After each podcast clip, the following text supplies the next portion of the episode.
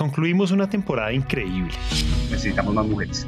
Necesitamos muchas más mujeres en temas de, en temas de energía y no únicamente en temas técnicos de energía. Si no vamos a tener residuos ni polución de ningún tipo, entonces las formas en las que generamos energía deben ser también renovables, sostenibles, circulares en el fondo para enseñarle a los niños que para que una sociedad sea sostenible tiene que tener prácticas también de eficiencia energética y de un consumo responsable. Y como sabemos que al iniciar un nuevo año a muchos de nosotros nos gusta estar actualizados y enterados, o por lo menos tener una idea de lo que va a pasar en este 2023, decidimos salir una vez más y coger nuestros micrófonos en búsqueda de nuevas historias que desde ya están cambiando el juego allá afuera.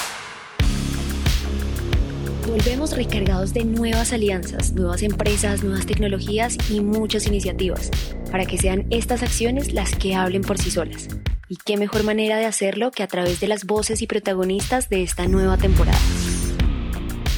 un día me levanté y digo, oigan, yo ya no quiero, quiero, quiero energía eólica y sí, cuesta más, pero esa es mi contribución a la humanidad tú necesitas una fachada con un vidrio que eh, no te permita en invierno perder calor de tu casa o apartamento y en verano pues que no ingrese para que no gastes más aire acondicionado. Entonces así controlas el gasto energético.